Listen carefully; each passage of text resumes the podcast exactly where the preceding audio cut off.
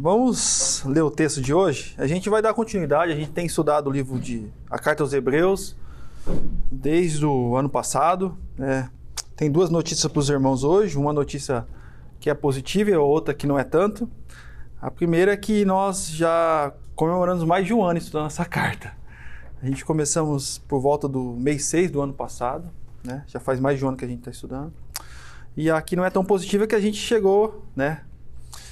É, a gente chegamos hoje, no término desse sermão, a gente chega na metade da carta, assim que a gente terminar esse sermão.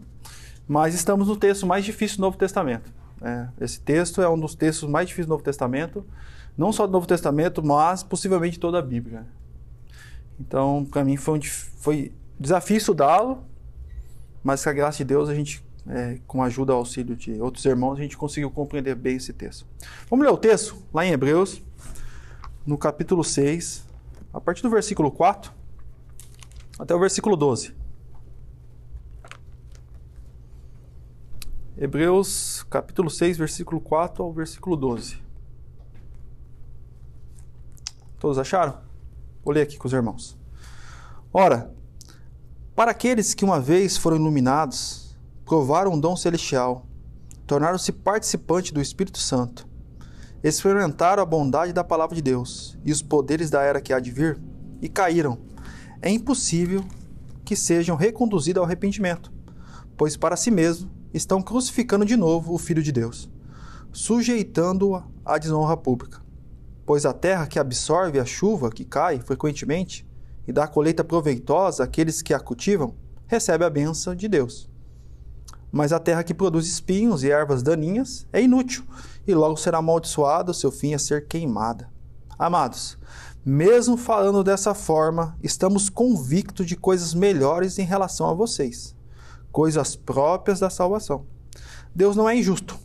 Ele não se esquecerá do trabalho, do trabalho de vocês e do amor que demonstraram por ele, pois ajudaram os santos e continuam a ajudá-lo. Queremos que cada um de você, de vocês, mostre essa mesma prontidão até o fim, para que tenham a plena certeza da esperança, de modo que vocês não se tornem negligentes, mas imitem aqueles que, por meio da fé e da paciência, recebem a herança prometida. Vamos orar mais uma vez. Senhor, nós te adoramos, nós reconhecemos por várias vezes aqui na oração dos irmãos no culto nossos pecados, nossa fragilidade. O Senhor Teruque agora há pouco orou e reconheceu que nós precisamos da iluminação do Teu Santo Espírito para entender essa palavra.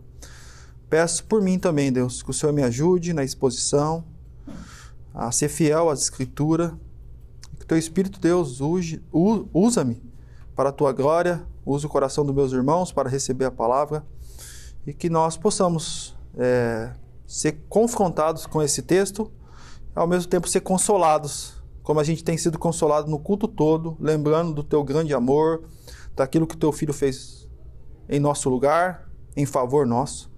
Muito obrigado por isso, Senhor, nos ajude, no nome de Jesus. Amém. Irmãos, é, a gente vem estudando essa carta e como a gente vem estudando assim mais ou menos um, um, um sermão por, por mês, às vezes pula dois meses, então eu sempre trago à tona uma recapitulação rápida para a gente lembrar. Essa carta foi escrita né, antes do ano 70. O objetivo do autor é encorajar os judeus, que são judeus conversos, que creram que Jesus era o Messias, mas diante de situações de perseguição, alguns deles tinham sido presos, alguns deles tinham perdido seus bens, eles estavam sendo incentivados por isso a retornar à primeira aliança, né? Porque a perseguição vinha tanto dos seus compatriotas, dos seus próprios familiares judeus que não criam na messianidade de Jesus, e também do Império Romano. Então eles estavam tendenciosos a voltar à primeira aliança que favorecia eles e manteria o status quo deles. Acabaria com a perseguição de uma hora para outra. Então o autor escreve essa carta mostrando para eles que seria loucura o retorno à primeira aliança, porque a primeira, a primeira aliança é sombra, né? É promessa, apontava para o real cumprimento, que é Cristo. Então eles chegaram ao real cumprimento, voltar às promessas seria loucura. E ele vem fazendo como assim o autor? Ele vem mostrando a superioridade de Cristo à antiga aliança. No capítulo 1, ele nos informa que Cristo é superior aos profetas, ele é superior aos anjos. E no capítulo 2, ele traz uma advertência. Ele vai intercalar a afirmação teológica de Cristo é superior com a advertência. No capítulo 3, Cristo é superior a Moisés e traz outra advertência, outra exortação. No capítulo 4, Cristo é superior a Josué. Ele traz uma advertência para a gente perseverar e entrar nesse verdadeiro descanso que está na obra de Cristo e também na nossa esperança escatológica, na vinda e no reino do nosso Senhor. No capítulo 5, que é o contexto dessa, dessa exortação, que é a terceira exortação da carta, na carta toda tem mais ou menos seis exortações. E essa exortação que a gente vai ver hoje, que a gente vai estudar hoje, é a terceira exortação da carta. No capítulo 5, que a gente já estudou alguns meses atrás, é nos informado que Cristo é superior a Arão, o sacerdote de Arão. A gente viu as características e vimos como que Cristo é superior em todos os aspectos ao sacerdote de Arão. E ele nos informa o autor que Cristo é de uma ordem também superior, a ordem de Melquisedeque. No último sermão, a gente iniciou a advertência da carta. Qual era a advertência que a gente estudou no último sermão? O autor para sobre essa argumentação que Cristo é superior ao sacerdote de Arão em segunda ordem Melquisedeque e vai retornar só no capítulo 7. E ele para bruscamente e adverte os irmãos, mostrando que eles eram infantis, que eles eram imaturos na fé, que eles, pelo tempo de caminhada deles, o autor esperava que esses destinatários eles já fossem mestres, professores. Mas não, eles continuavam precisando do beabá da fé, dos fundamentos elementares da fé cristã. Ele traz uma advertência e o autor fala que essa fragilidade deles possibilitava eles de tomar a escolha que não glorificava Deus. Porque diante dessa possibilidade de retornar à primeira aliança, se eles foram, fossem maduros o suficiente, eles teriam firmeza de não retornar, mesmo que isso custasse a vida deles, porque o autor fala que eles não chegaram a derramar o próprio sangue.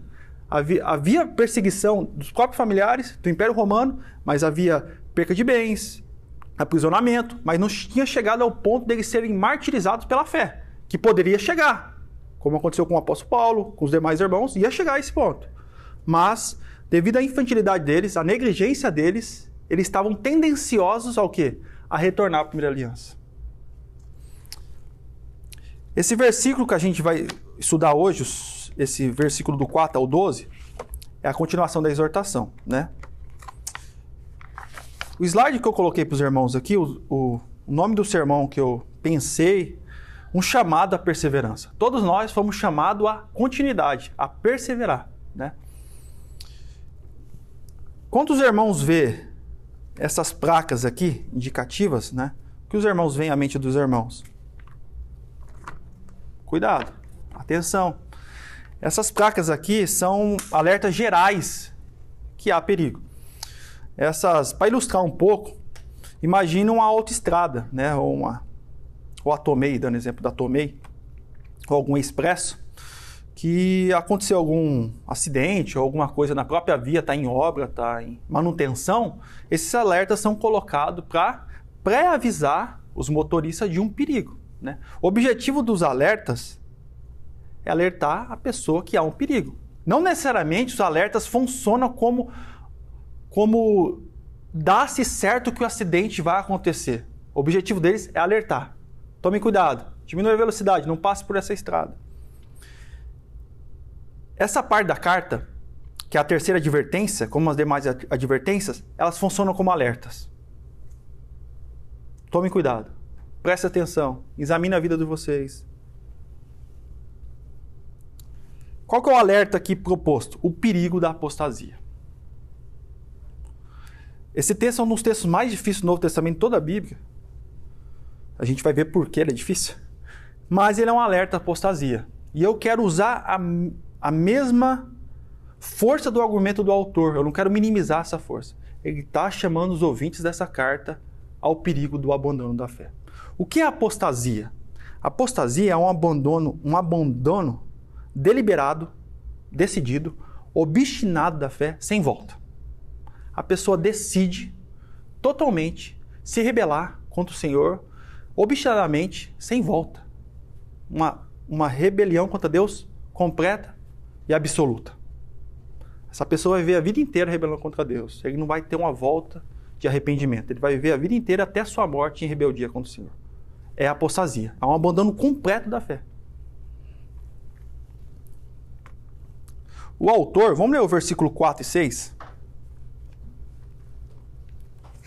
Versículo 4 e 6. Ora, para aqueles que uma vez foram iluminados, provaram o dom celestial, tornaram-se participantes do dom do, dom do Espírito Santo, participante do Espírito Santo, perdão, experimentaram a bondade da palavra de Deus e os poderes da era que há de vir.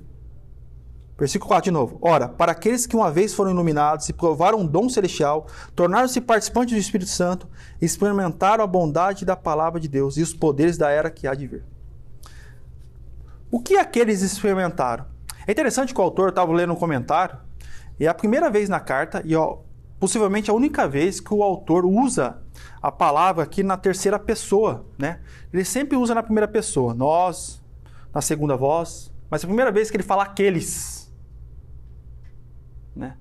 Então, já dá margem do caminho da interpretação aqui. Não é o único argumento, que a gente vê toda, toda, toda a parte que a gente está estudando, a gente vai ver se de fato ele está falando de alguém que viveu mesmo a fé verdadeira. O que aqueles experimentaram? Qual foi a experiência? O autor, no versículo 4 e, 6, 4 e 5, perdão, fala de cinco experiências. Quais são essas experiências? Primeiro, eles foram iluminados. Segundo, eles provaram um dom celestial. Terceiro, participaram do Espírito Santo. Experimentaram a bondade da palavra de Deus. Quinto, os poderes da era que há de vir. É interessante que as pessoas que argumentam que esse texto não está falando do verdadeiro salvo, eles argumentam por causa dessas experiências, porque no momento o autor usa uma, uma experiência mais profunda, regeneração. É verdade. Mas esses, essas experiências também, toda a Bíblia, são experiências de uma pessoa realmente salva. Então esse argumento é frágil. Tem outros argumentos que são mais consistentes. Que foram iluminados? Que os irmãos têm em mente iluminado? Ou seja, essas pessoas receberam a luz do Evangelho, de alguma forma. Elas perceberam que Jesus era o esperado Messias do judaísmo. Tanto entenderam a mensagem do Evangelho que quiseram se tornar cristãos. Aceitaram ser batizados, foram recebidos na igreja. A ignorância que eles viviam se dissipou. Eles entenderam a verdade. Presta nessa, nessa frase. Uma pessoa pode fazer isso, porém, e não se converter. Pode entender o evangelho, mas ainda não dá o passo final. Provaram um dom celestial. Segunda experiência. Primeiro, foram iluminados. Segundo, provaram o dom celestial. O autor não diz qual dom se refere, né? Tem uma lacuna que qual será esse dom? Nós temos de imaginar qual seja. Talvez a própria pessoa de Cristo eles sentiram a alegria de entender a respeito de Jesus, que era o Cristo, o Messias prometido à nação de Israel. É possível alguém provar, experimentar o dom celestial e ainda não, se não ser convertido. Chegou perto, sentiu o gosto, mas não foi ainda. Terceira experiência: participaram do Espírito Santo. Ou seja, de alguma maneira, irmãos, eles experimentaram alguma, algumas das operações do Espírito Santo. Como, por exemplo, o remorso pelos seus pecados e desperta, o despertamento para realidades espirituais. Antes eles estavam amortecidos, mas de, de repente, o Espírito Santo começou a trabalhar. Eles começaram a ver seus pecados e entender como, de fato, precisam de Jesus. Tudo isso é obra do Espírito Santo eles experimentaram as operações do Espírito Santo no seu coração, menos uma, a mais poderosa, a regeneração. É possível alguém sentir remorso, arrependimento, sentir certa alegria ao cantar, ao ler a Bíblia, mas ainda assim não ser um salvo verdadeiro. Chegou muito perto, mas ainda não foi salvo. Eu gostei dessas palavrinhas finais. Então, irmãos, Existe algo que acontece no verdadeiro eleito, que, segundo o Novo Testamento, é comparado ao poder criativo de Deus na criação. Lembra que Deus, disse Deus, haja luz. Os teólogos falam que é o termo lá em latim, é, ex nihilo, do nada. E Paulo, escritor do Novo Testamento, compara a, a nossa conversão, a regeneração, a esse poder criativo no nosso coração. Pensa bem, a gente estava no estado de morte. Muitas vezes os irmãos oraram aqui no culto, acho que a Liana, alguns irmãos oraram, a própria irmã Miriam orou e mostrou nosso estado de, de oposição a Deus, de inoperância, de morte espiritual. Deus vem até nós e acende uma fagulha no nosso coração. E essa fagulha é tão poderosa como a palavra criativa de Deus na criação para nos levantar do estado de morte espiritual. Quarta experiência. Eles experimentaram a bondade da palavra de Deus. Ou seja, eles ouviram a palavra de Deus pregada, concordaram com ela, disseram amém, assim seja. Sentiram o efeito da pregação da sua vida. Quem sabe alguns até mudaram de comportamento. Ouviram a palavra de Deus e disseram: Estou errado nisso, preciso mudar, preciso fazer isso. A pessoa pode provar a palavra de Deus e ainda não ser um crente verdadeiro. Quinta experiência: os poderes da era que há de vir. Hoje, como foi um dia de ceia, é, sempre que quando a gente ora, é, ao final da, de compartilharmos o pão e o vinho, a gente ora reconhecendo que Cristo se ofereceu por nós, mas na nossa oração a gente reconhece a nossa expectativa da vinda gloriosa de nosso Senhor. Eles experimentaram os poderes da era que há de vir. Vivemos em um mundo passageiros que um dia vai acabar. Um mundo vindouro que se aproxima, o novo céu e nova terra, onde habita a justiça. O mundo dos ressuscitados, dos salvos. É o mundo onde reina a pureza, a paz, a santidade plena. Neste mundo nós experimentamos atualmente um pouco disso. Quem sabe aquelas pessoas sentiram um pouco da esperança da paz, da alegria, da sensação de ter, de, de fazer parte dessa comunidade de salvos, a, a comunidade escatológica do povo futuro, do futuro. Ainda assim, porém, eles não eram de fato parte do povo de Deus. Irmãos, a gente vê que o autor afirma que aqueles tiveram experiências profundas com a fé cristã. Eles foram iluminados, provaram o dom celestial, participaram do Espírito Santo, experimentaram a bondade da palavra de Deus e os poderes da era que há de vir. O versículo 6, ele é bem enfático. E eu estudando nunca vi aqui em casa esse texto, a Camila, a gente estudando, né? Elas são minhas cobaias. estudando com elas, expondo o texto, e a Vicky foi ficando ansiosa e temorosa, porque, pai, será que eu sou uma salva? E o objetivo do autor é essa mesmo. É revelar o nosso coração diante de Deus. Tá? Vamos lá. Versículo 6, presta atenção que ele vai dizer. E caíram. E caíram. É impossível que sejam reconduzidos ao arrependimento. Pois para si mesmos estão crucificando de novo o Filho de Deus, sujeitando-o à desonra pública. Lembra? Vamos ver o contexto. Os judeus dessa carta estavam é, fragilizados fragilizado pela perseguição, eles estavam tendenciosos ao quê? A retornar à primeira aliança. Negar o cumprimento por causa da pressão. O autor escreve essa advertência a eles, falando se isso acontecesse com eles, seria impossível eles novamente ser conduzidos ao arrependimento. Até as pessoas que olham para esse texto, que não é minha meu caminho que eu vou tomar, as pessoas que olham para esse texto como essas pessoas, aqueles são pessoas realmente salvas, eles têm um grande problema. Porque o texto fala que é impossível essas pessoas serem reconduzidas ao arrependimento. É uma volta, é, um, é uma ida sem volta. É uma decisão sem volta. E segundo o autor, essa decisão ela é comparada a nós sujeitarmos Cristo à vergonha pública. É como se alguém tivesse negando o sacrifício valioso de Cristo. É como se alguém tivesse realmente é, levando a Cristo, a palavra que eles usam aqui em algumas versões, a ignomia, a desonra pública.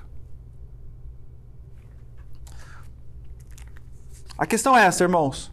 Será que essas pessoas realmente, esses aqueles, são pessoas realmente eleitas por Deus? São salvos de fato? Até agora, as ilustrações e as leituras, sigo que eles não são crentes verdadeiros. Vamos para o próximo slide. E caíram.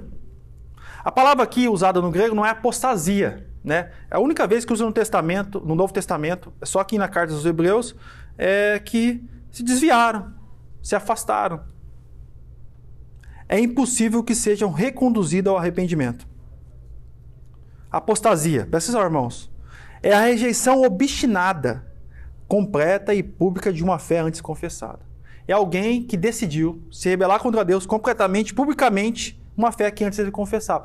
E essa decisão é obstinada, não tem volta. Ele vai continuar a vida assim até a morte, obstinado contra o Senhor. Pergunta que surge na nossa mente. Uma pessoa pode ter esse tipo de experiência, serem iluminados, provarem o dom celestial, participarem do Espírito Santo, experimentar a bondade da palavra de Deus, os poderes da era que vir, mesmo assim não pertencer a Deus? Esse texto, como é um texto difícil, tem pelo menos três interpretações desse texto. Alguns olham para esse texto como sim, é possível que um salvo perca a salvação, a primeira lá. Tem três grupos na história que olham para esse texto dessa expectativa, dessa, desse olhar para esse texto. Né? Um grupo que foi considerado herético, chamado pelagianismo, é, com a liderança de Pelágio, Pelágio viveu no quinto, no quarto século, e ele teve bastante embate com Agostinho de Hipona. Pelágio foi um, um, alguém que trouxe uma heresia, uma, um ensino totalmente errado. Pelágio é, assumiu um ensino que rompia com os fundamentos bíblicos. Ele não admitia o pecado original. Para ele, para Pelágio, as, as pessoas, as crianças que nascem, nascem zero bala uma folha em branco. Não há um pecado herdado. Sendo assim, é conservado o livre arbítrio. Então, para Pelágio, para Pelágio, a pessoa tinha total autonomia, porque não tem o efeito de pecado, decidir escolher a Deus ou não. Agostinho vem e chama ele para o embate. Fala, não, a escritura afirma que a gente é escravo do pecado, a gente herda o pecado de Adão. E ele foi considerado um, um alguém que trouxe uma heresia, uma heresia, um ensino errado. E para Pelágio, para a doutrina pelagiana, as pessoas sim, se a pessoa, a autonomia está dela em escolher a Deus, ela é possível cair da graça. Ela é possível ela perder a salvação. Então esse texto é um texto prova que essas pessoas eram salvas de verdade. Outro grupo que também para nós é, conhecido, é, é, tratado como grupos que rompem com o cristianismo histórico, né, e com a fé bíblica é o romanismo, a Igreja Católica Romana. A Igreja Católica Romana, eles não negam que as, que as pessoas são salvas por Cristo, mas as pessoas também são salvas pelas obras. A missa, a Eucaristia, a primeira comunhão, a crisma, a missa do sétimo dia, a unção, a unção dos mortos, né? Que é a unção final lá. Eles veem isso como meio de graça salvífico. É Cristo mais isso. Então, por romanismo, assim, é possível uma pessoa perder a salvação. Esses dois primeiros grupos, meu irmão, tanto pelagianismo como romanismo, a gente trata como grupos que rompem com o cristianismo históricos. Grupos heréticos. O terceiro grupo aqui é o predominante nas igrejas evangélicas, é o grupo arminianismo, que olham para esse texto dessa forma. Sim, é possível que um salvo perca a salvação. Esse texto está falando de um salvo. Para o arminianismo, esse texto é o texto prova, né, o texto prova para eles, na argumentação deles, que esse texto mostra que um verdadeiro salvo pode cair da graça. Quem são os arminianismos? Tem muita gente que é e nem sabe. A grande maioria dos evangélicos é. Esse teólogo foi um teólogo importante, é, chamado Jacobs Armínio. E ele, a teologia predominante era a teologia calvinista. Mas ele tinha problema com a doutrina da salvação. E os seus seguidores posteriores é, fazem cinco pontos contra os cinco pontos calvinistas, né? Sobre a doutrina calvinista de salvação. E para os arminianos, eles sim, é possível alguém cair da salvação. Esse terceiro grupo a gente não vê como um grupo herético, tá? A gente vê como irmãos que têm fragilidade nas suas doutrinas da salvação. Mas a gente aceita eles como irmãos, né? Então, por isso que esse texto é bem difícil. O outro grupo é as igrejas históricas reformadas que seguem a teologia de João Calvino. Não só de João Calvino, mas anterior a ele, do próprio Agostinho de Hipona, da própria Escritura. Não é possível. Um te, o texto não se refere a um salvo de fato. Como que, qual que, como que a gente elucida esse texto? Né? Qual que é a, a doutrina, é, o estudo a hermenêutica, que é o estudo da interpretação bíblica, como que eles fazem? Qual que é o lema principal? Os textos mais obscuros, mais difíceis, são esclarecidos pelos textos mais simples e mais claros. Então a gente tem diversos textos, dezenas de textos que mostram a segurança da salvação. Então a gente cata esses textos, os demais textos, e esclarece esse texto. Se a gente ficar só no versículo 4, 5 e 6, dá margem para essa interpretação. Mas a gente vai continuar, na decorrência do estudo nosso hoje, a gente vai perceber que o próprio autor ele faz uma distinção dos destinatários e daqueles. Vamos dar continuidade. A questão é essa, irmãos. Se a interpretação é essa, que esse texto, mesmo que esses aqueles, aqueles tiveram essas cinco experiências, não são eleitos de Deus?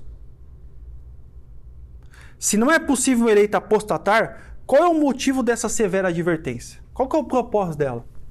Né? Se não há possibilidade de um eleito apostatar totalmente, entre aspas, entre, abre um aspas aqui, é possível um eleito ele voltar para o pecado, ele pecar contra o Senhor, ele se, se tornar obstinado contra o Senhor. É possível, tá? Mas Deus é poderoso para restaurar ele até o final da vida dele. Tem um ditado popular: enquanto há fôlego de vida, há esperança. Estou falando de uma pessoa obstinada que não retorna. Ela decide deliberadamente contra o Senhor e dá continuidade até o fim da sua vida. Qual, é, qual, que é, qual é o motivo dessa advertência? Se um eleito não pode apostatar. Eu pensei em duas aqui. Primeira, as advertências e os imperativos. Que é advertência? São essas exortações que a gente está vendo aqui, a terceira da carta. Imperativos são aquelas ordens: orar sem cessar, sem santificação ninguém verá a Deus, né? revestido do novo homem, que é segundo a imagem de Cristo. Tem. Tem imperativos bíblicos para os salvos. Funciona como incentivos à santificação, para uma vida de obediência e temor e tremor diante de Deus. Lembra, irmãos? Nós, olhando para o texto bíblico, a gente admite que dessa massa caída da, dos descendentes de Adão, Deus, é, em amor, predestinou-nos antes do tempo para sermos eleitos em Cristo. Né? E como esses eleitos são alcançados? Qual foi o meio que Deus escolheu? A pregação do Evangelho. Esse, esses eleitos por Deus, esses pecadores, que se rebelaram contra Deus, mas Deus, na sua graça e misericórdia, quis mostrar o seu amor, a sua graça, Deus, pela pregação do evangelho, desperta eles. Então Deus escolheu o meio, a pregação do evangelho. As advertências e imperativos também são meios de graça de Deus para que o eleito persevere até o fim. Entendeu? Qual é o objetivo da advertência? Incentivar-nos à santificação, viver uma vida de separação para Deus de uma vida de obediência à palavra de Deus. E uma obediência com temor e tremor. Esse texto tem que provocar no nosso coração, irmãos, tremor diante de Deus. Esse é um dos textos do Novo Testamento, fora o outro que a gente vai ler daqui a pouco, que deixa meu coração vibrando dentro de mim. Esses textos têm que nos mexer com a gente. A gente não pode se tornar apático, né, esse texto, não sentir indolente. Segundo o objetivo dessa advertência, as advertências e o imperativo funcionam também como incentivo para os eleitos para que sejam produtivos no reino de Deus, cheios do fruto do Espírito Santo. Então Deus usa as, as, as advertências e imperativos para que o povo de Deus, para que o eleito seja produtivo e cheios do fruto do Espírito Santo. A gente, irmãos, temos uma grande facilidade de esquecer das doutrinas principais. Todo culto, Toda a ceia do Senhor, que hoje a gente lembrou da ceia do Senhor, é uma re recapitulação da mesma informação que a gente ouve mensalmente. A gente necessita, por isso que é tão, tão precioso e tão necessário que os eleitos participem dos cultos públicos, de estudos bíblicos, porque a gente tem uma tendência de esquecer das verdades bíblicas. Pare de ler a Escritura. Pare de orar. Pare de participar dos cultos públicos. A gente tem uma tendência à amnésia, à amnésia espiritual. A esquecer das verdades. Quantas vezes a gente vem no culto público aqui e a gente vem até desanimado porque está com sono, né? A gente chega aqui e escuta uma canção que celebra Cristo, escuta uma oração, escuta um texto bíblico e isso fala, cara, eu sabia disso. Isso é verdade. Aí você fala, cara, como que eu esqueci disso? Porque a gente precisa, a gente tem a amnésia espiritual, Alzheimer espiritual, tá? Então a gente precisa ser lembrado das verdades espirituais. Todos nós. Estudando, um dos comentários que eu usei foi o comentário do Augusto Nicodemos sobre esse texto. Eu achei muito legal o que ele fala. Falando qual é o objetivo das advertências. Ele fala: o alvo das advertências bíblicas é provocar em nós zelo por Deus, zelo pelas coisas de Deus, entusiasmo, fervor, compromisso. É para isso que ele nos adverte, nos exorta. Olha que interessante a fala que ele, as, o texto que ele escreveu. Nos chicoteia pela sua palavra. Nos desperta com seus mandamentos, nos aterroriza com as suas advertências, para que não sejamos preguiçosos. A gente tem uma tendência para preguiça espiritual também, para ociosidade espiritual. Porque a indolência, a palavra indolência é não sentir dor. Né? A gente também tem uma tendência para não sentir dor, para se tornar apático, né? não ter apatia. É um risco que pode ser resultado de falta de conversão e de fé verdadeira. Que interessante. Todos esses, esses elementos aqui, a indolência, a preguiça, a ociosidade, pode ser. Pode ser. Resultado de uma falta de uma conversão e de uma fé verdadeira não isenta que os verdadeiros eleitos sintam isso. Lembra? A gente foi salvo por Cristo, a gente foi libertado do nosso pecado, a gente foi reconciliado com Deus, mas ainda, a, a gente ainda sofre os efeitos do pecado em nós. Por isso que as coisas, as doutrinas espirituais é tão difícil para nós, né? Fazer. Qualquer coisa que a gente faça que não seja doutrinas espirituais se torna muito fácil. Entretenimento, qualquer tipo de coisa. Mas a, as doutrinas espirituais, oração, leitura bíblica, comunhão com Deus se torna algo tão penoso para nós. Porque a gente ainda sofre os efeitos do pecado em nós. Tá? Todos nós. Até aqui vocês estão comigo? Tranquilo? Vamos lá. Vamos ver agora, irmãos, alguns exemplos de apostasia que a gente tem no próprio texto bíblico, tá? Primeiro exemplo é o exemplo de Israel. E as seis exortações que tem no texto de Hebreus, na carta aos Hebreus, quatro delas são direcionadas e ao exemplo do povo de Israel na peregrinação. Vamos lá ver o capítulo 3 de Hebreus mesmo? Volta um pouquinho para trás aí. Hebreus, capítulo 3, a partir do versículo 10. Hebreus 3, 10. Vou ler aqui para os irmãos. Por isso, fiquei irado, fiquei irado contra aquela geração e disse: O seu coração está sempre se desviando. Eles não reconheceram os meus caminhos. Vamos ler o versículo 11 também. Assim jurei na minha ira: jamais entrarão no meu descanso. Versículo 16 ao 19. Quem foram os que ouviram? Quem foram os que ouviram e se rebelaram? Não foram todos os que Moisés tirou do Egito? Contra quem Deus esteve irado durante 40 anos? Não foi contra aqueles, aqueles, tá vendo? Aqueles que pecaram, cujos corpos caíram no deserto?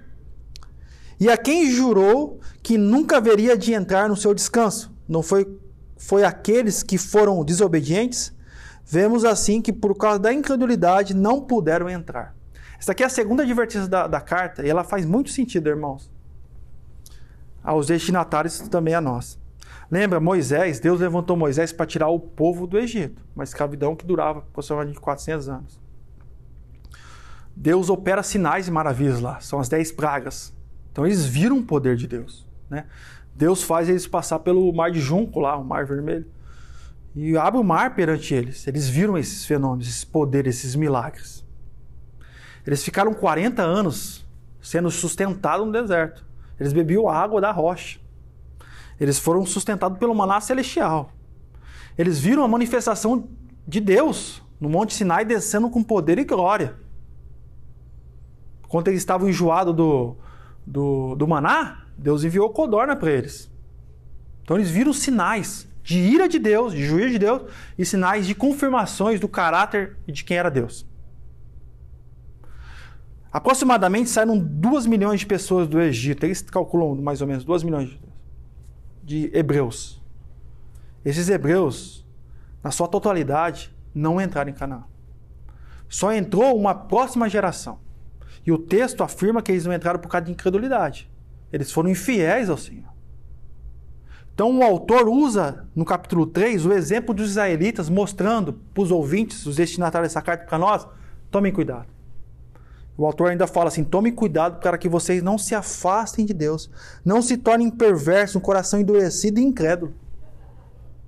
Então a advertência é exemplo. Eles, se, eles viram tudo isso, irmãos, eles experimentaram tudo isso, mas eles não sofreram o impacto verdadeiro da conversão. Um remanescente, um pequeno grupo liderado por Josué e Caleb entram em Canaã. Outro exemplo de apostasia, o rei Saul, irmãos. O povo de Israel, vendo as nações vizinhas, quis um rei. Deus concedeu a eles. O profeta Samuel foi lá, escolheu Saul, ungiu Saul. Deus capacitou Saul pela ação do Espírito Santo. Saul teve experiências com Deus de até profetizar. Quando ele, no meio de um acampamento de profetas, ele profetizou. Então ele teve experiências com Deus. Né? Ele foi em algum aspecto iluminado. Ele, em algum aspecto ele, ele provou a palavra de Deus, teve experiência com o Espírito Santo. Ele teve experiências com Deus. Mas qual foi o fim de Saul? Vamos lá, 1 Crônicas, vamos ler lá. 1 Crônicas, capítulo 10.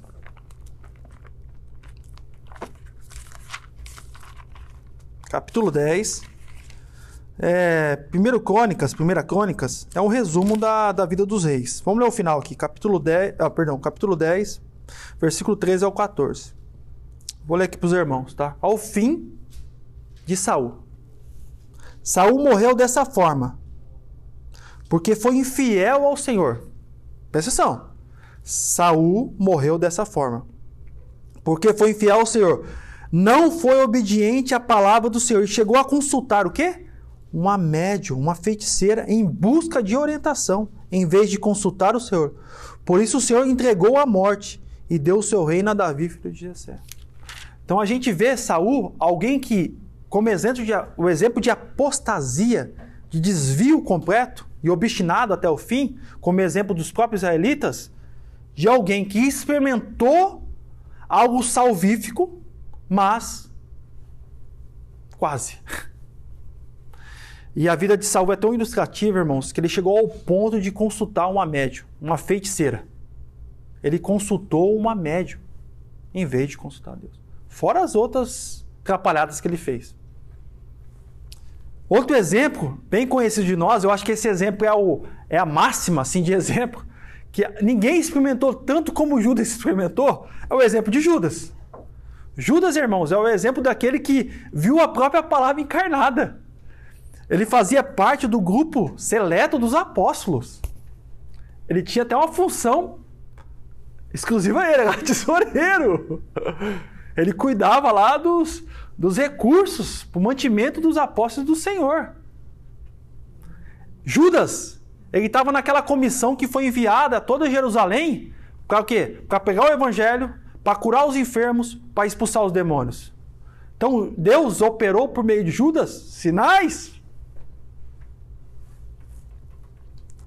Vamos ler lá Mateus 26, 23.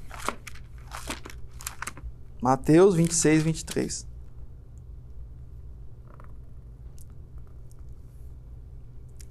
Vou ler aqui para os irmãos. Afirmou Jesus: Aquele que comeu, aquele que comeu comigo no prato, há de me trair. Versículo 24. O filho do homem vai como está escrito a seu respeito. Mas ai daquele que trair o filho do homem. Melhor será, seria não ter havido nascido ou não haver nascido. Então, a gente viu que a apostasia de Judas, ao contrário da, da da decisão de rebelião do próprio apóstolo Pedro, que houve retorno, tem dois exemplos aqui. Um exemplo de uma apostasia consumada que é de Judas, e um desvio de Pedro. Né? A gente pode ilustrar um eleito e não eleito. Judas não tinha parte nesse ministério. Ele foi até as últimas consequências. Ele devolveu o dinheiro, teve um aspecto de remorso, mas não chegou lá. Ele foi buscar um refúgio que é o próprio suicídio. Pedro não. Pedro chorou amargamente, se arrependeu e foi confrontado com seu pecado no dia que ele encontrou o Senhor. Tu me amas? Vai, apaceta meus cordeirinhos, o meu rebanho. Então, irmãos, de todos esses aqui até agora, os irmãos Judas foi aquele que, que experimentou tudo, irmãos. Ele viu Judas, é, viu, perdão, ele viu Jesus, ele tocou Jesus, ele sentiu o cheiro de Jesus, cara. Ele viu os melhores sermões pregados, os melhores sermões pregados. As melhores. Ele, ele viu ali o próprio mestre. Ele caminhou com o Senhor, mas, mas, mas, era um apóstata. Com certeza, a gente olhando para Judas assim, faz de conta que a gente tá vendo os 12 apóstolos. A gente falou, esses 12 aí fazem parte, são. Mas o que confirma de fato se a pessoa é um leito ou não, a perseverança até o fim. Outro exemplo, o Simão o Mago. Esses três, esses, é, Simão o Mago e Demas, são exemplos que a gente não tem certeza absoluta, tá? Mas a gente fica, não dá, tem muita informação, a gente tem informação que dá a entender que esse rebelado. Simão o Mago, quando a gente estudou Atos Apóstolos com o pastor Felipe, a gente viu esse Simão o Mago. Vamos lá ler. Está lá em Atos, capítulo 8. Vocês lembram desse Simão o Mago? Vocês lembram, irmãos? É, isso mesmo. Esse é um exemplo de, de não uma conversão verdadeira. Não sei o que aconteceu posterior, mas o texto que é nos narrado, Simão de fato não experimentou uma regeneração profunda. Vamos ler lá. A partir do versículo versículo 9. Capítulo 8, versículo 9. Um homem chamado Simão vinha praticando feitiçaria durante algum tempo naquela cidade, cidade de Samaria, impressionando todo o povo de Samaria. Ele se dizia muito importante, e todo o povo, do mais simples ao mais rico, dava-lhes atenção e exclamava: Este homem é o poder divino, conhecido como grande poder. Eles o seguiam, pois ele havia iludido com a sua magia durante muito tempo. No entanto, quando Filipe lhe pregou as boas novas do reino de Deus e do nome de Jesus Cristo, creram nele e foram batizados, tanto os homens como mulheres. O próprio Simão também creu e foi batizado e seguia Filipe por toda parte, observando as maravilhas e os grandes sinais e milagres que ele realizava. Depois disso, a comissão apostólica desce até Samaria. Olha o que acontece. Se o texto tivesse acabado aqui, não havia nenhuma dúvida se de fato, porque o texto afirma fala que Simão, o mago, creu e foi batizado, como os demais. Creu e foi batizado. Começou a seguir até Filipe. Começou a fazer parte dos, dos cristãos dos do caminho, dos nazarenos. Vamos ler o versículo 13. A partir do versículo 13. Versículo 14, perdão. Os apóstolos em Jerusalém, ouvindo que Samaria havia aceitado a palavra de Deus, enviaram para lá Pedro e João. Estes, che... Estes ao chegarem, oraram para aqueles que recebessem o Espírito Santo pois o Espírito Santo ainda não havia descido sobre nenhum deles. Tinham apenas sido batizados em nome do Senhor Jesus. Então Pedro e João lhe impuseram as mãos e eles receberam o Espírito Santo. Olha o que vai acontecer. Vendo Simão que o Espírito era dado com imposição das mãos dos apóstolos, ofereceu-lhe dinheiro, dizendo, e disse: Dê-me também este poder para que as pessoas sobre quem eu puser as mãos recebam o Espírito Santo.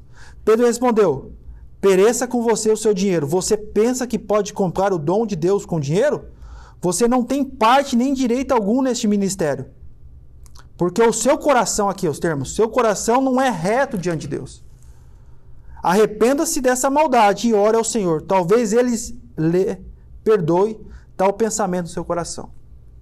Pois vejo que você está cheio de amargura e é preso pelo pecado. Simão, porém, respondeu: Orem vocês ao Senhor por mim, para que não me aconteça nada do que vocês disseram. Então a gente aqui não sabe mais nada do que aconteceu. Os comentaristas que eu li, eles seguem o caminho que de fato Simão é um exemplo de apóstata. Por Felipe, não dá para afirmar isso, conversando com ele. Mas as qualidades que Pedro dá a ele, as características, coração perverso, não é reto diante do Senhor, dá a entender que até aquele momento ele não tinha sido de fato regenerado. Não sei o que aconteceu posterior, mas ele é um exemplo de alguém que aparentemente experimentou o batismo, aparentemente creu no Senhor, começou a fazer parte da igreja, caminhar com Felipe, mas não era um crente verdadeiro. Outro exemplo, Emineu e Fileto. Vocês lembram desses, desses dois? Nós estudamos Atos Apóstolos com Filipe. Perdão, 2 Timóteo com Filipe. E ele falou desse Imineu e Fileto. Vamos lá ler? 2 Timóteo.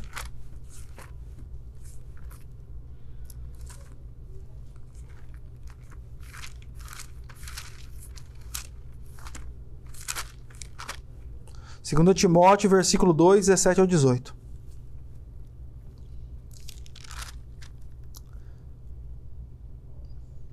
Os ensinos deles alastra-se como câncer. Entre eles estão Himeneu e Fileto.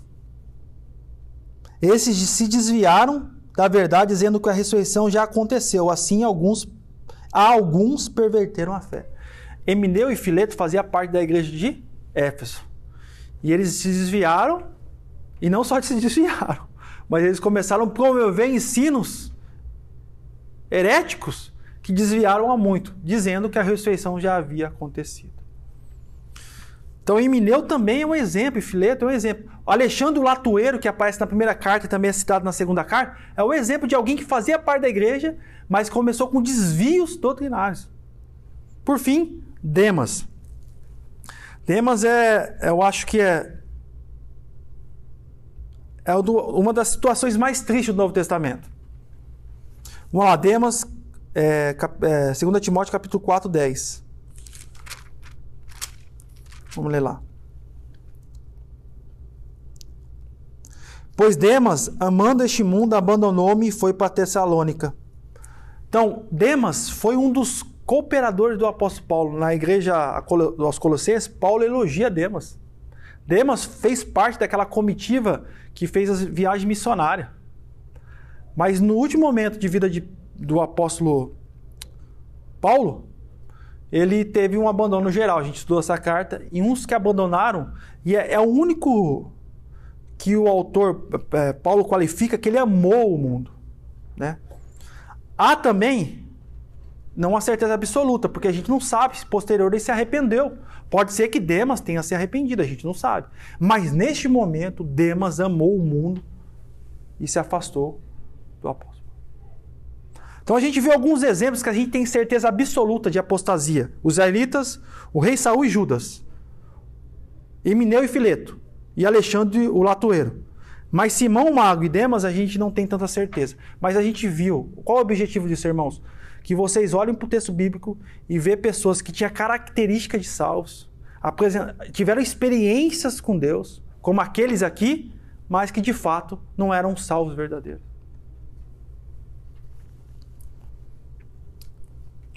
Esse texto aqui é um segundo texto que mexe e deixa meu coração trêmulo. Presta atenção nesse texto. Faz parte do sermão do Monte de Jesus. Nem todo aquele que me diz Senhor, Senhor entrará no reino dos céus, mas apenas aquele que faz a vontade do meu Pai que está nos céus.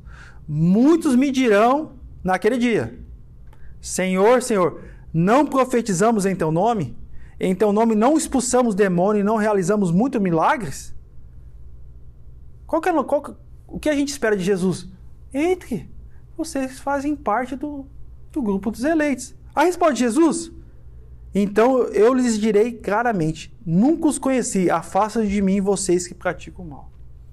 Então a gente vê pessoas que chamavam Cristo de Senhor, que Deus usou eles para operar, eles ensinar a palavra, usou eles para expulsar demônios e para realizar milagres, e eles não tinham parte com Cristo.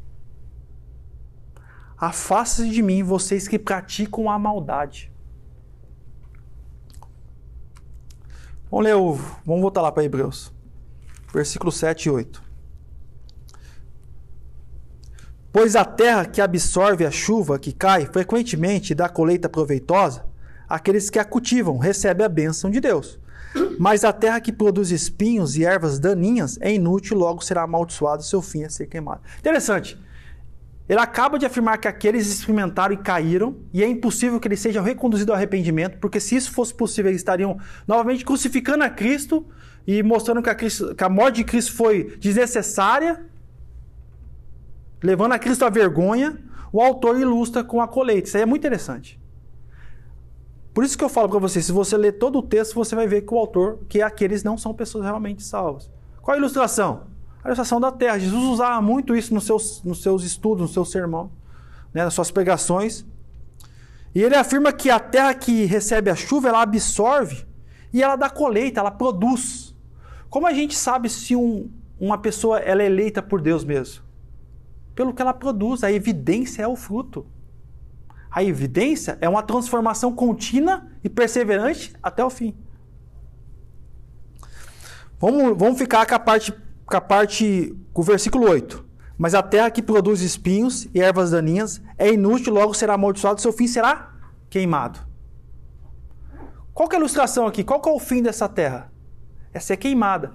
que o autor tem em mente? Que aqueles receberão a ira de Deus. É interessante que ele usa um termo aqui, agora eu lembrei.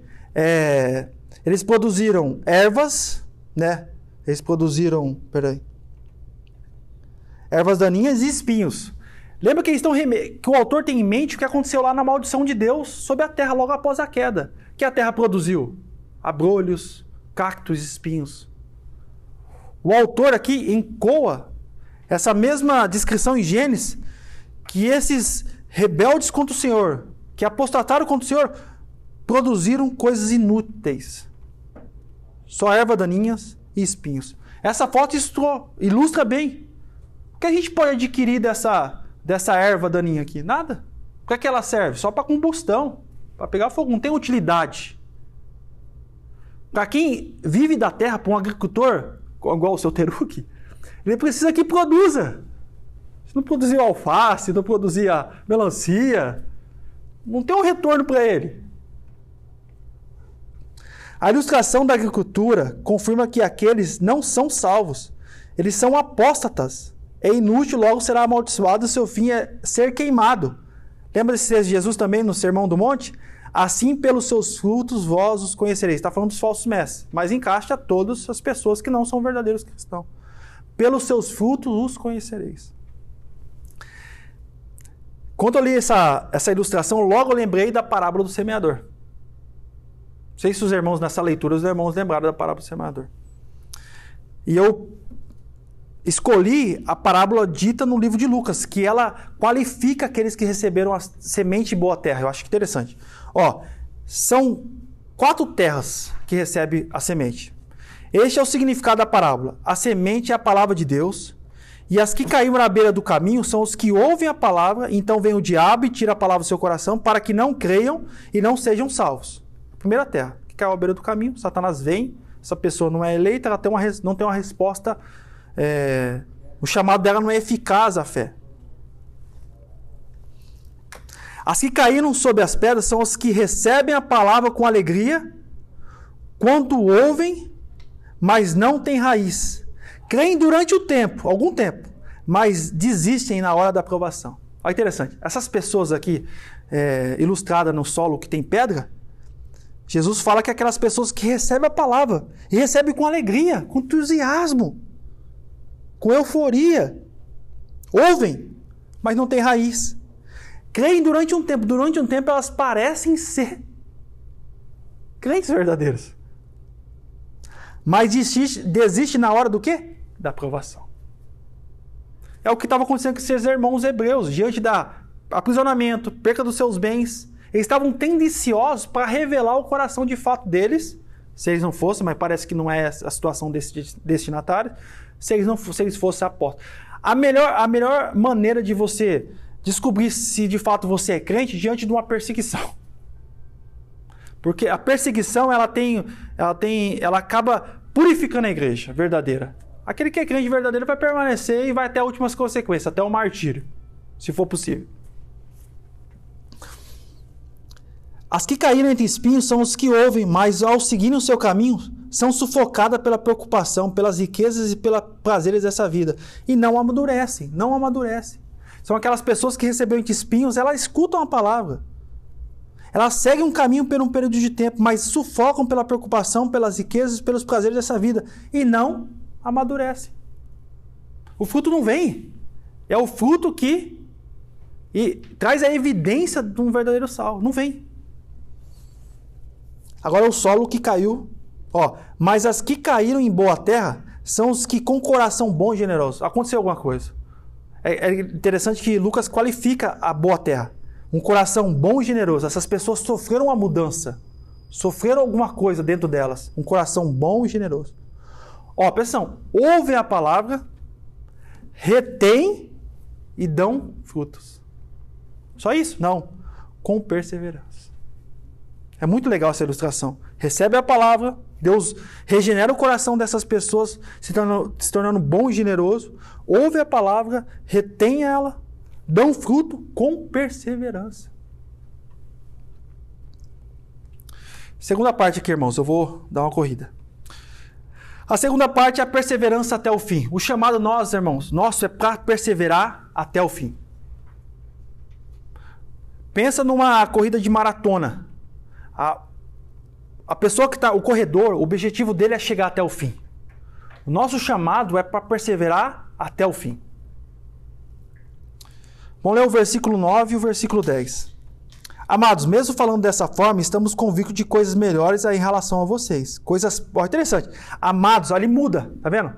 Aquele se torna amados. Mesmo falando dessa forma, sobre a, os que caíram, aqueles que caíram, Estamos convictos de coisas melhores em relação a vocês, coisas próprias da salvação. Ele fala a separação daqueles com os amados. Versículo 10. Deus não é injusto, ele não esquecerá do trabalho de vocês, do amor que demonstram por ele, pois ajudaram os santos e continuam a ajudá-los. Olha que interessante. Irmãos, os cinco pontos calvinistas, a nossa igreja é uma igreja reformada. Então a gente é a gente assume os cinco slogans da reforma, que é somente a escritura, somente a graça, somente Cristo, somente a fé e somente Deus glória. E também a gente assume os cinco pontos calvinistas. E o quinto ponto calvinista é a perseverança dos santos, aquela pessoa que foi que foi libertada da depravação total. Ela, ela foi eleita incondicionalmente. Os pecados dela foi, ele foi espiado.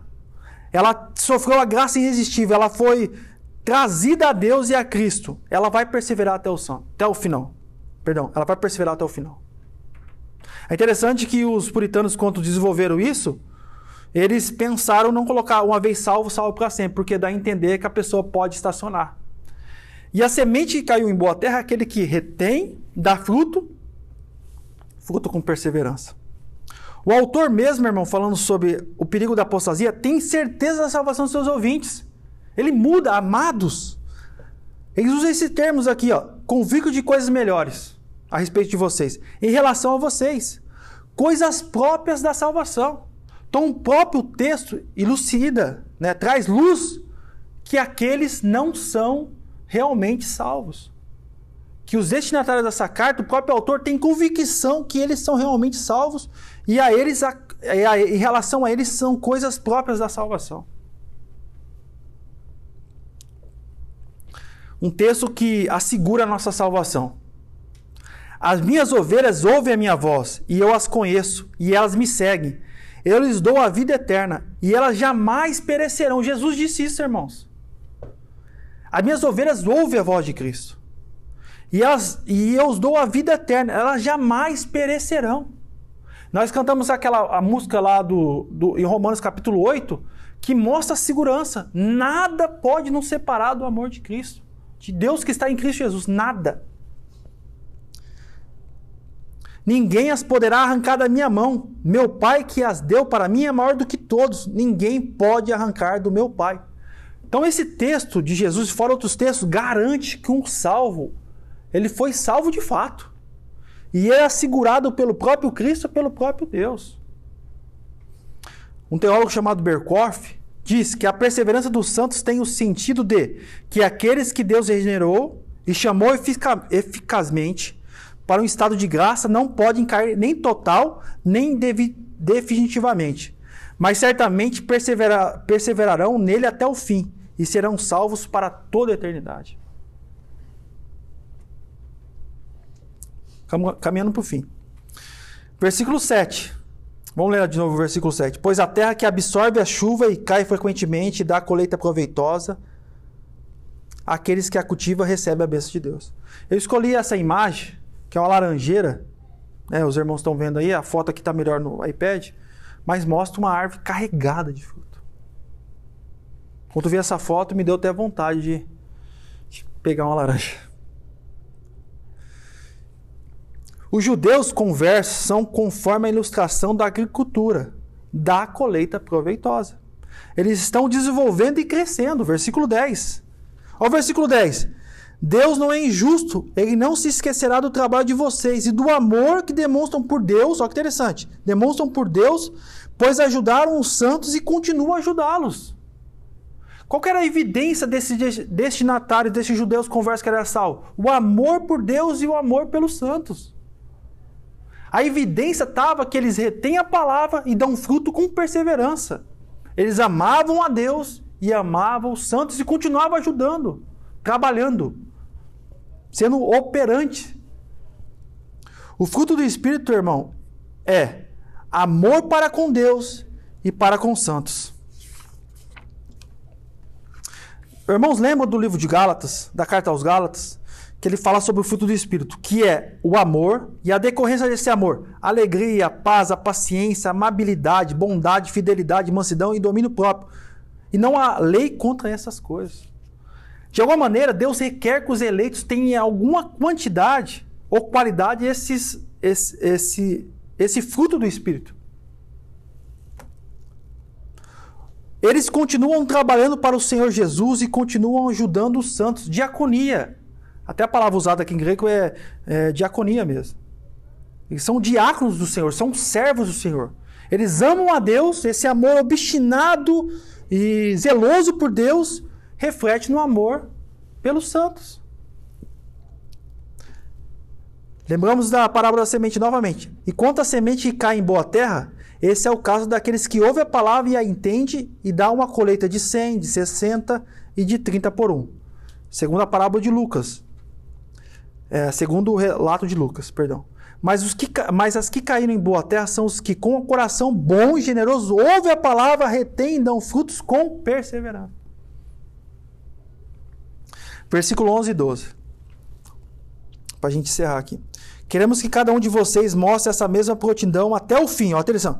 Queremos, desejamos que cada um de vocês mostre essa mesma prontidão até o fim para que tenham plena certeza da esperança. De modo que vocês não se tornem negligentes. Ó, o mesmo termo que ele usa no capítulo 5, versículo 1, versículo 11, perdão. Que eles se tornaram negligentes, ociosos diante da, do ensino bíblico. Eles eram para ser mais maduros e para ser menos imaturos, e ao ponto de se tornarem professores. É o mesmo termo que ele usa aqui no capítulo 6, versículo 12 de modo que vocês não se tornem preguiçosos, ociosos, indolentes, negligentes, mas imite aqueles que por meio da fé e da paciência recebem a herança prometida. Irmãos, o chamado nosso é até o fim. Até o fim. O serviço cristão nesta vida deve ser crescente e contínuo. Até o fim. O resultado dessa diaconia cristã é a certeza da esperança. Nós, o corredor corre em destino à faixa de chegada. Porque então o objetivo de chegar, de atravessar, de ganhar aquela competição. Ou apenas de chegar lá. E a nossa, a nossa diaconia cristã se dá pela, pela certeza da promessa escatológica. A gente temos prometido a nós, os santos, os salvos, um novo reino, novos céus e nova terra, onde habita a justiça de Deus. Devemos olhar para o testemunho dos personagens da primeira aliança, imitar a sua fé e paciência até o cumprimento da promessa escatológica. próximo sermão a gente vai estudar o exemplo de Abraão. Mas, irmãos, a gente tem exemplos bíblicos de mulheres, homens do, da antiga aliança que tiveram dificuldades imensuráveis. Exemplo de Abraão mesmo. Nós temos o Novo Testamento, exemplo de irmãos como o apóstolo Paulo, Maria, Maria Madalena, as mulheres, os apóstolos que esperaram com paciência. Muitos deles enfrentaram o martírio, porque eles tinham a expectativa de um novo reino. Aplicações, irmãos, para a gente encerrar aqui. Esses alertas severos contra a apostasia devem nos incentivar à santificação e ao fruto do Espírito Santo: o amor, alegria, paz, paciência, amabilidade, bondade, mansidão e domínio próprio, que são requeridos de um eleito. De alguma forma, nós, individualmente e como família, como igreja e como casais, temos que requerer e temos que ver a evidência de uma conversão pelos frutos do Espírito. O amor por Deus e o amor pelo, pelo próximo. O amor está relacionado com a esposa, marido amando a sua esposa, a esposa amando o seu marido, amando os filhos, os filhos obedecendo e amando os... É, é esse crescente contínuo que tem que haver em nós. Como você trata, como você é como funcionário, como patrão, como você lida com a situação. Esse fruto do Espírito Santo tem que ser requerido, o fruto do Espírito Santo tem que ser requerido de um eleito. É a evidência de salvação. Muitas pessoas se enganam achando que estão de pé. 1 Coríntios 10, 12. Aquele que pensa que está de pé, que vigie para que não caia. Que são crentes verdadeiros, mas não produzem frutos. Devemos avaliar nossas vidas diante da Escritura. Isso é um chamado individual a todos nós. Devemos avaliar se a nossa vida está de acordo com a Escritura. Se há em nós um desejo, um amor zeloso por Deus e um amor zeloso pela comunidade cristã, pelos eleitos e por aqueles que não conhecem o Senhor, que estão mortos em pecados. E como a gente trabalha em serviço em prol do reino. Terceiro, o verdadeiro crente vai perseverar até o fim. Ó, lembramos, o apóstata, ele desiste. O verdadeiro crente persevera até o fim. O verdadeiro crente pode cair, pode pecar, e até nós olhando para ele, a gente fala: Ah, não sei. Mas se ele for um eleito, Deus vai restaurar ele de alguma maneira. Com paciência até o cumprimento da promessa de estarmos com o Senhor para sempre. Olha que interessante. A própria conclusão do capítulo 6 mostra a certeza da salvação. É muito legal essa ilustração. Atenção. A conclusão do capítulo 6 mostra que devemos ter a certeza de nossa salvação. Olha a ilustração. A própria palavra desvio, apostasia, eles têm em mente a questão náutica, navios a deriva. Lembra que o navio era comandado por um pequeno leme e dependia da, da vela, dos, dos ventos. Se desviar, ele tem em mente essa apostasia de um barco à deriva, sem um capitão né, guiando ele. E ele usa essa a ilustração muito legal. Temos essa esperança como âncora. Qual é a função da âncora? Os irmãos sabem qual é a função da âncora? Qual é? Pode falar. Parar fixar, estabelecer o navio. E essa âncora da alma, olha o termo que ele usa aqui no versículo no, no versículo 19. Versículo 19. Firme e segura. A função da, da, da, da âncora é deixar firme e segura. A qual adentrou ao santuário interior. Está falando não santuário terrestre, mas santuário celestial, onde Cristo entrou por trás do véu, no lugar santíssimo, onde está o trono do Deus verdadeiro. Onde Jesus, que nos precedeu, entrou em nosso lugar, tornando-se sumo sacerdote para sempre, segundo a ordem de Melquisedeque. O próprio texto, irmãos, a, a ilustração de âncora, e que a âncora nossa, eu, quando eu leio esse texto, eu penso como se Jesus tivesse, como Jesus não, Jesus adentrou a, ao Santo dos Santos, na presença do Deus Altíssimo e nós estamos fixados nele. Imagina uma corda inquebrável fixada nele. Não tem como o eleito perecer. Nós estamos ancorados e firmes não em nossas obras que são inúteis, mas estamos firmes e ancorados na obra de Cristo, irmãos. Ele adentrou, ele precedeu-nos. Ele entrou e ofereceu a si mesmo diante de Deus pelos nossos pecados. Quinto e último ponto. Lembre-se sempre, irmãos, a salvação, presente, a salvação, a santificação, a glorificação, a justificação é obra exclusiva do Senhor. A dona Miriam orou e reconheceu que a obra é do Senhor. Ele nos predestinou em amor. Ele nos elegeu em Cristo Jesus. Ele nos justificou em Cristo Jesus. Antes disso, ele nos regenerou, nos deu fé salvífica e nos declarou justo. Nos santificou e nos glorificou em Jesus Cristo. Isso é obra exclusiva do Deus Pai, do Deus Filho e do Deus Espírito. Nós não somos participantes dessa obra. Ainda que na santificação paulatina a gente participe dos imperativos, no final, quando a gente perseverar em entrar, a gente vai descobrir que tudo foi obra do Senhor graciosa. Para a semana, irmãos, eu peguei esse texto do N.T. White, é um comentarista do Novo Testamento, eu achei muito interessante. O que importa não é tanto o começo. Apesar de, obviamente, isso ser importante. Mas continuar. Prosseguir até que as coisas estejam completas e concluídas. Né? O que importa não é tanto o começo. Apesar de, obviamente, isso ser muito importante. Mas continuar, prosseguir até que as coisas sejam completas e concluídas. Por fim, eu gostaria de pedir para os irmãos ler e meditar nesse texto de Romanos, no capítulo 8, foi cantado aqui, a melodia ao Senhor, do capítulo 8, do versículo 31 a 39.